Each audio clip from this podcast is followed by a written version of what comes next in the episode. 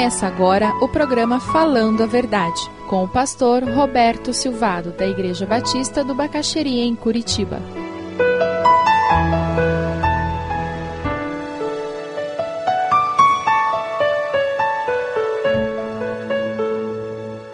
Nós vamos falar hoje sobre um personagem bíblico muito conhecido, José, José do Egito, como muitos falam, na realidade ele não era egípcio, ele faz parte da raiz de onde saiu o povo judeu. Gênesis 42, no versículo 21, 22, nós percebemos algo que não acontece só com eles, mas acontece conosco. No momento de crise, com muita frequência, nos vem à mente as culpas não resolvidas da vida aquilo que nós fizemos ou deixamos de fazer, e nós começamos a pensar: meu Deus do céu, será que é por isso que eu estou doente? Será que é por isso que o meu filho se rebelou? Será que é por isso que eu perdi o emprego? Será que é por isso que não dá certo esse projeto? É muito comum isso no ser humano. Por isso que é muito importante nós caminharmos pela vida com a sacola das culpas vazias. É por isso que Jesus levou no Calvário as nossas culpas. Porque viver, caminhar pela vida com uma bagagem de culpas é algo muito pesado. Mesmo que você seja um daqueles que racionalize as suas culpas, os seus erros, na hora em que o câncer bate, que a adversidade chega, não se iluda, a bagagem vai aparecer. O que era virtual se concretiza, porque a racionalização só serve enquanto tudo está dando bem. Na hora em que as coisas começam a dar errado, o que era virtual, era racional, mental, concretiza. E naquela época eles se veem forçados a reconhecer: deve ter alguma coisa errada conosco, por isso que está dando tudo errado. Por isso que está dando tudo errado conosco. O que, a Bíblia fala sobre culpa e como a gente tem que lidar com a culpa? Vamos dar uma olhadinha. Levítico capítulo 6, versículos de 1 a 7. Deus orienta o povo como que eles deveriam lidar com a culpa. Tudo numa preparação para a vinda do Messias. Capítulo 6, de 1 a 7, ele diz: Disse ainda o Senhor a Moisés: Se alguém pecar, cometendo um erro contra o Senhor, enganando o seu próximo no que diz respeito a algo que lhe foi confiado, ou deixado como penhor ou roubado, ou se lhe extorquir algo, ou se achar algum bem perdido e mentir a respeito disso, ou se jurar falsamente a respeito de qualquer coisa, cometendo pecado, quando assim pecar, tornando-se por isso culpado, terá que devolver o que roubou ou tomou mediante extorsão, ou o que lhe foi confiado, ou os bens perdidos que achou, ou qualquer coisa sobre a qual tenha jurado falsamente, fará restituição plena, acrescentará isso um quinto do valor e dará tudo ao proprietário no dia em que apresentar a sua oferta pela culpa. E por sua culpa trará ao sacerdote uma oferta dedicada ao Senhor, um carneiro do rebanho, sem defeito e devidamente avaliado. Dessa forma o sacerdote fará propiciação por ele perante o Senhor, e ele será perdoado de qualquer dessas coisas que fez e que o tornou culpado. Culpa é um problema tão sério para o ser humano que Deus esclarece, e aqui é apenas um dos registros. No Velho Testamento inteiro, Deus trabalha com várias coisas que deveria ser feito para eliminar a culpa, para apagar a culpa, para acabar com a culpa. Por quê? Porque caminhar pela vida com culpa é um horror. Mas sabe, tudo isso era uma preparação para a vinda daquele que de uma vez para sempre teria poder para acabar com as nossas culpas. Isaías capítulo 53, texto muito conhecido nosso. 600 anos antes de Jesus vir, Isaías já fala sobre Jesus. Se você tem dificuldade de crer que Jesus é o Salvador e você ainda não o aceitou como, como Senhor e Salvador da sua vida, por favor, faça isso hoje. 600 anos antes de Jesus nascer, o profeta já falava de alguém que você identifica claramente que foi o Cristo crucificado. Mas sabe por que Deus faz isso? Porque eu e você temos dificuldade de crer. Por isso que as profecias vieram. E mais de 300 se cumpriram no Cristo que nasceu ali em Belém e que morreu na cruz por mim e por você. Isaías 53, versículo 3. Ele foi desprezado e rejeitado pelos homens, um homem de dores experimentado no sofrimento. Como alguém de quem os homens escondem o rosto foi desprezado e nós não o tínhamos em estima. Certamente Ele tomou sobre si as nossas enfermidades e sobre si levou as nossas doenças, contudo, nós os consideramos castigado por Deus, por Deus atingido e afligido, mas Ele foi traspassado pelas nossas transgressões, foi esmagado por causa das nossas iniquidades.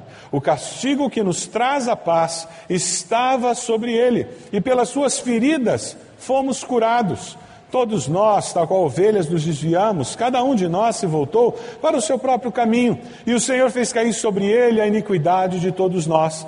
Ele foi oprimido e afligido, e contudo não abriu a sua boca como um cordeiro. Foi levado para o matador, e como uma ovelha que diante dos seus tosqueadores fica calada, ele não abriu a sua boca.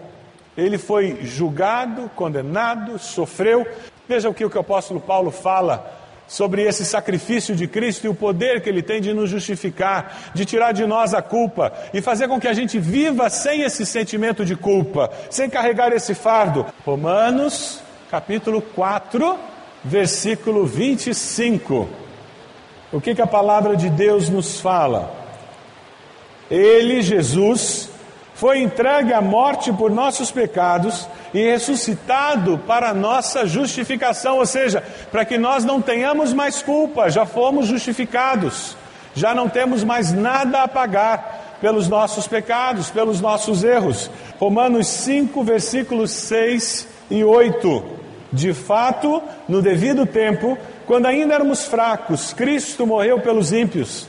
Dificilmente haverá alguém que morra por um justo. Embora pelo homem bom, talvez alguém tenha coragem de morrer. Mas Deus demonstra seu amor por nós. Cristo morreu em nosso favor quando ainda éramos pecadores, antes de nós nos manifestarmos em busca de Deus. Tem alguma culpa que vem à sua mente quando a gente fala de culpa? Quando a gente fala de relacionamento familiar, como de José e seus irmãos, de Jacó com aquele filho predileto, tem alguma culpa que brota no seu coração? É muito importante quando nós olhamos para a cruz de Cristo e percebemos que todas as nossas culpas podem ser colocadas ali, naquela cruz, e nós podemos encontrar libertação delas através de Cristo Jesus. Abra sua Bíblia, 1 João, capítulo 1, versículo 8 e 9. Se afirmarmos que estamos sem pecados, você é um daqueles que acha que você não tem pecado? O vizinho é que é mais pecador que você? A gente sempre conhece alguém que é pior que a gente, né?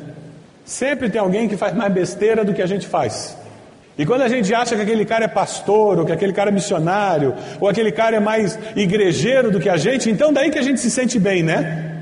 Eu não sou nem tão igrejeiro e, e sou melhor que ele. O nosso problema é o referencial de comparação. Se eu me comparo com outro ser humano, eu sempre vou achar alguém pior que eu. Sempre.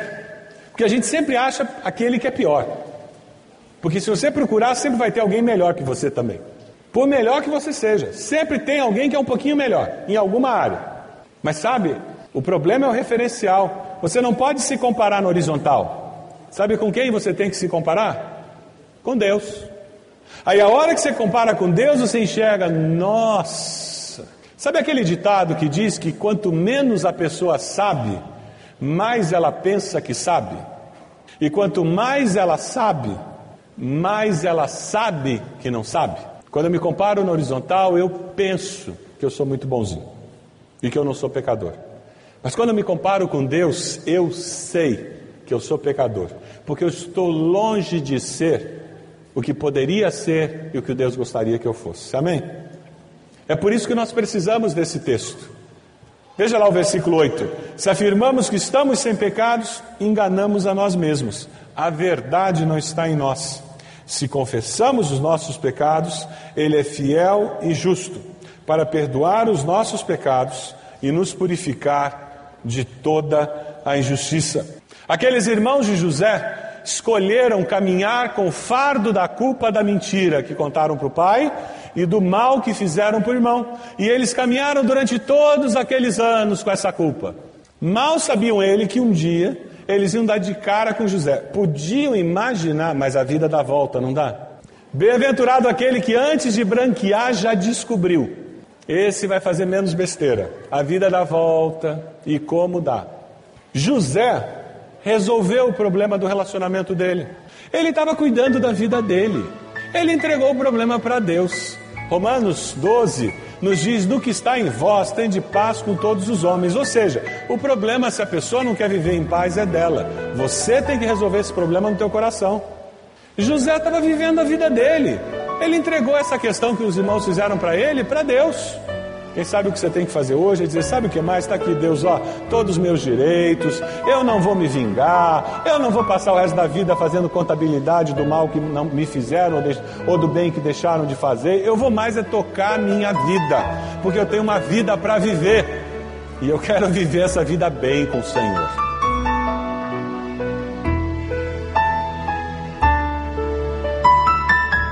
Se você deseja adquirir a mensagem que acabou de ouvir, ligue para 41 33630327. Mencione o título ou o dia da mensagem e envie um e-mail para vida@ibb.org.br.